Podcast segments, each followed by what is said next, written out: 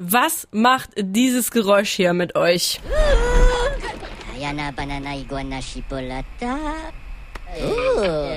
Das ist Sputnik mit dem Popkult. Kriegt ihr eher Panik, verspürt ihr Abneigung oder freut ihr euch einfach tierisch? Bei mir ist es, glaube ich, eine Mischung aus allem.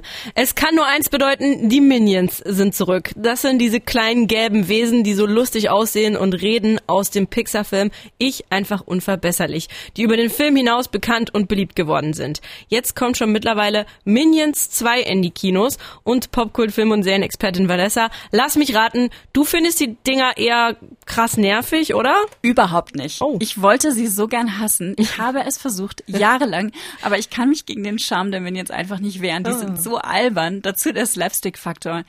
Ich liebe es. Trotzdem war ich sehr skeptisch bei dem neuen Minions-Film, weil der erste so stressig war und irgendwie zu viele Ideen auf einmal hatte. Das war dann selbst mir too much. Der neue heißt jetzt Minions 2 auf der Suche nach dem Miniboss und der erzählt sozusagen die Vorgeschichte zu den Ich einfach unverbesserlich Filmen. Dafür geht's in die 70er Jahre zurück, als Gru, der Bösewicht, noch selbst ein Kind ist und davon träumt, ein Superschurke zu werden. Glaubst du ernsthaft, dass ein mickriger kleiner Junge einfach ein Schurke werden kann? Ja, weil ich einfach unverbesserlich bin. Kommen Sie mir lieber nicht in die Quere. Moment, Moment, Vanessa, du hast gesagt, es geht um Gru, aber ich dachte, das ist ein neuer Minions-Film. Ja, stimmt. Darum wird Gru auch erstmal entführt und die Minions müssen ihren Miniboss retten. Also der Hauptteil des Films dreht sich weiterhin um diese gelben kleinen Bösewichtgehilfen. Und weil der Film in den 70ern spielt, bezieht er sich auch ganz stark auf diese reißerischen 70er-Jahre-Filme, in denen viel gekämpft wurde, so Martial Arts, Mafiosi, blutrünstige Nonnen und sowas. Also im Prinzip Filme, die auch Quentin Tarantino inspiriert haben. Was natürlich bei so einem ultra niedlichen Animationsfilm wieder für so einige alberne Szenen und Handlungsstränge sorgt.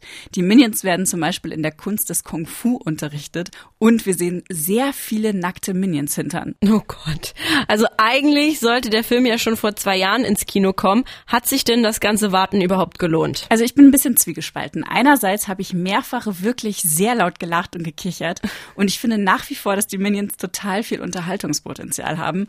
Auf der anderen Seite funktioniert der Minions Wahnsinn auf Filmlänge für mich nicht so gut. Irgendwie bin ich einfach übersättigt, wenn es zu lange dauert. Ich hätte das lieber in zehn Minuten lang Häppchen für zwischendurch, ehrlich gesagt. Trotzdem ist Minions 2 ein wirklich sehr cuter Film und die ganzen Anspielungen auf die Filme der 70er Jahre haben mir auch richtig gut gefallen. Also Fans machen mit dem Film nichts falsch. Die Minions 2 gibt's jetzt neu im Kino zu sehen. In der Sputnik-Zone ist vielleicht was für einen verregneten Sommertag, vor allem wenn ihr Fans von diesen gelben Dingern seid.